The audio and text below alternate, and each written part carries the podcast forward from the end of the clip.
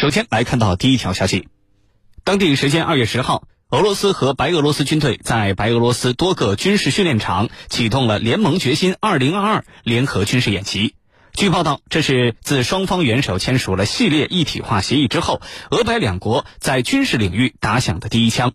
那么，这次俄白联合军演释放了哪些信号？俄白军事一体化对于反制西方有着哪些重要的意义？接下来，郝帅邀请军事评论员和您一起关注。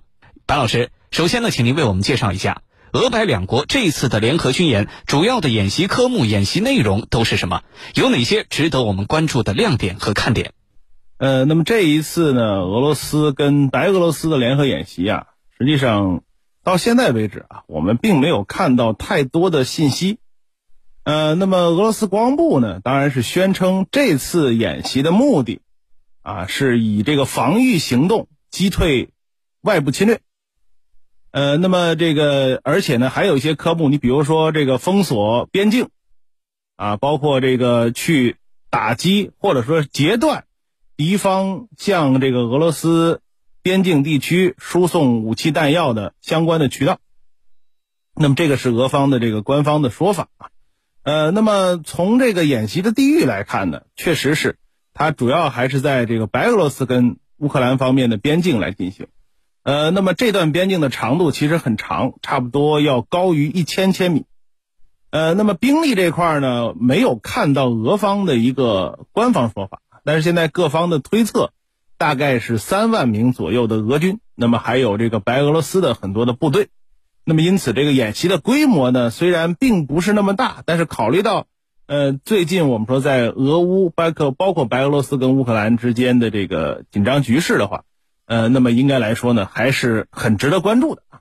呃，那么当然，可能俄罗斯方面提到的，除了白俄罗斯跟乌克兰边界之外，波兰，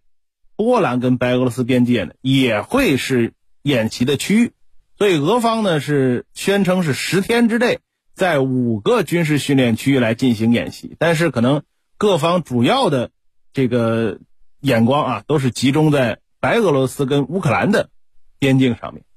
呃，那么这次演习呢，我们说一个是俄罗斯的军队呢，当然是要在白俄罗斯境内啊，在白俄罗斯的这个就是我说要求和允许之下来进行这个移动。那么俄罗斯方面说呢，说是在这个白俄罗斯同意的情况下，俄罗斯有权在白俄罗斯这样一个盟友的领土上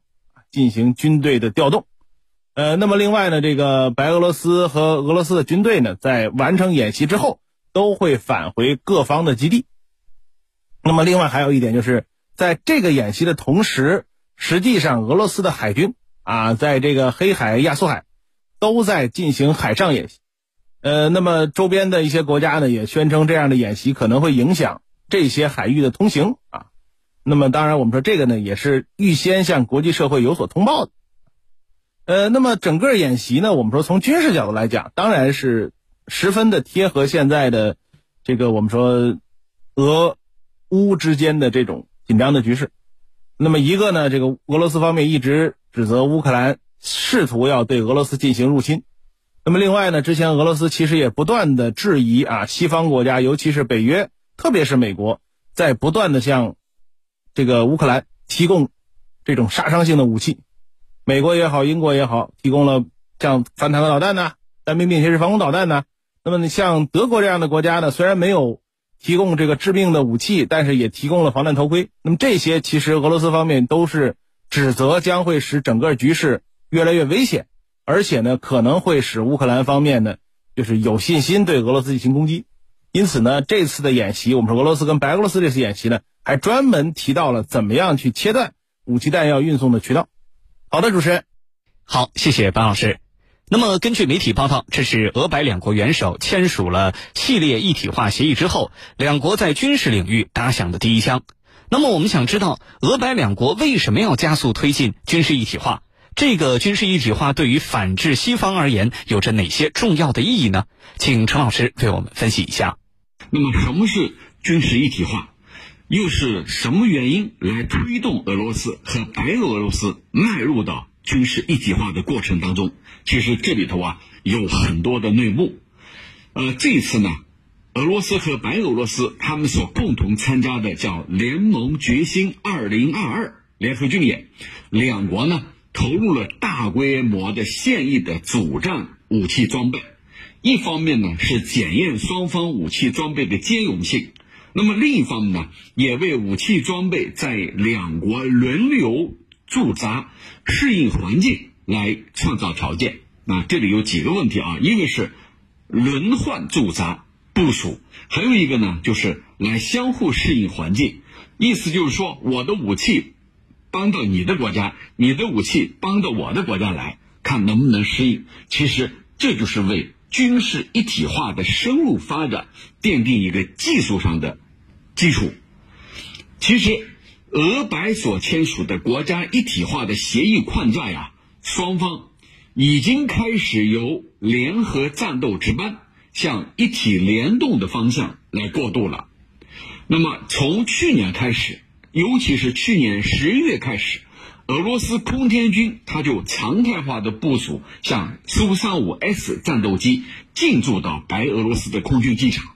同时呢，俄罗斯的图两两远程轰炸机和图幺六零策略轰炸机都在俄罗都在白俄罗斯空军的护航之下。进入白俄罗斯的领空，完成巡航任务。而这一次呢，联盟决心二零二二，这个俄罗斯的苏三五 S 又进入了呃白俄罗斯参加联合军演。那么这里头啊，我认为俄白一体化其实这是被逼无奈。什么叫被逼无奈呢？因为美国。还有北约国家一直在挤压俄罗斯的空间，同时呢，白俄罗斯因为跟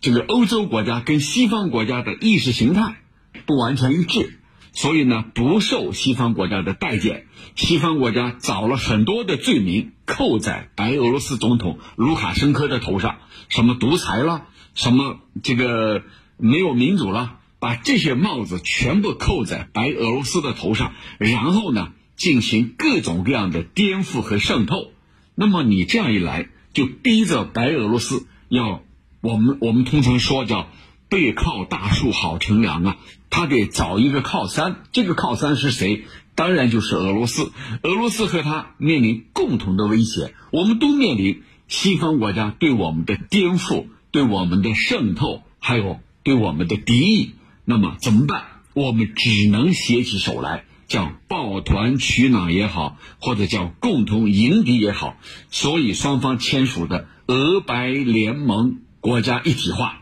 那么这样一个一体化，其根本性的目的就是双方携起手来，来应对这个来自于西方国家的这种呃敌对、敌视、渗透、破坏。那么。在这次演习里头，俄罗斯将安排一个坦克集团军、一个合成集团军，还有呢一个两个海军陆战队，还有一个师一级的快速反应部队，轮换出任俄白联盟国家危机响应常备部队。那这一点居民应该理解了，叫国家危机响应常备部队。那这一点呢，我认为这是俄罗斯从。最近哈萨克斯坦发生动乱以后，紧急出动吉安部队、维和部队，迅速平息动乱，从中所得到的灵感，那就是说，当我们的兄弟国家出现危机的时候，我要能够在第一时间迅速平息叛乱。那这样的做法也是基于此前的教训。此前有一个教训是什么？就是乌克兰，乌克兰被西方国家进行渗透破坏，当时的。这个呃，亚鲁努维奇，亚鲁呃，这个这个总统吧，呃，亚努科维奇，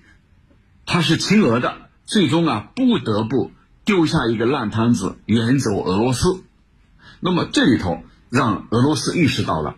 呃，我们必须要签署一个一体化的。这个一体化呢，我就师出有名了，我出动任何军力部队，还有我们之间的所有的情报分享。我们就师出有名了。那么，这些部署就是要随时能够遂行突发情况、突发呃状况处置任务，构建联盟安全的一个新的屏障。那么这是俄罗斯基于此前的一系列的教训所提出的。它在未来啊，我想和俄白俄罗斯之间会起到重要的作用，同时对其他的独联体国家，像哈萨克斯坦这一次，未来这些吉安组织成员，我认为都会起到重要的作用。主持人，好，谢谢陈老师。那么接下来，俄白两国的一体化进程可能会怎么走？前景如何呢？请白老师为我们解答。好的，呃，我们说俄罗斯跟白俄罗斯的一体化进程呢，实际上也是这两年一个区域的呃关注的重点吧。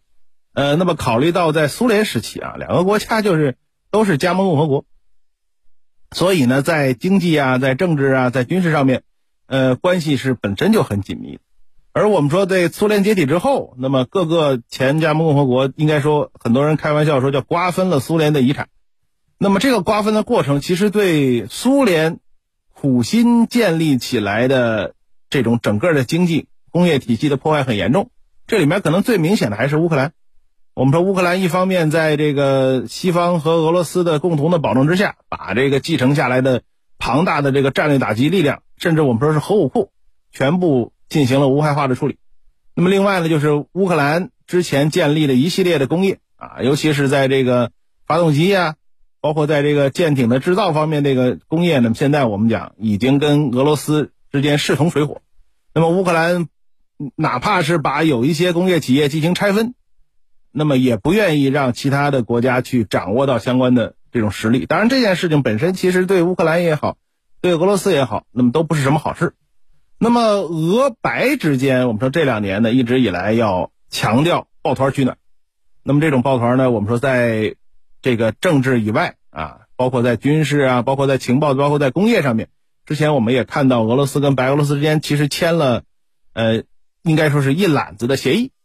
那么这些协议呢，当然会对俄罗斯跟白俄罗斯的这个经济啊，我觉得在。这种疫情的大背景之下，各国的经济的发展都在越来越困难的情况下呢，是有好处的，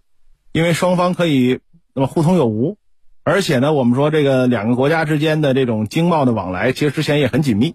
呃，不过呢，我们讲考虑到这个，就是我们说这种一体化的效果啊，呃，很多人也担心俄罗斯现在是不是有能力带着白俄罗斯一块儿这个向前走。那么也有一些人担心呢，白俄罗斯的体量比较小，那么会不会？我们说这个俄罗斯会把有一些问题转嫁到白俄罗斯身上，这个我觉得是，呃，这种合作啊，这种所谓一体化进程中必然的这个声音啊。之前你看欧洲一体化的过程中，其实也是有各种各样，到现在为止都有问题，这个很正常。呃，那么总的来说呢，就是乌克兰和白俄罗斯，白俄罗斯和俄罗斯两个国家的领导人，那么对对一体化还是给予了应该说坚定的支持。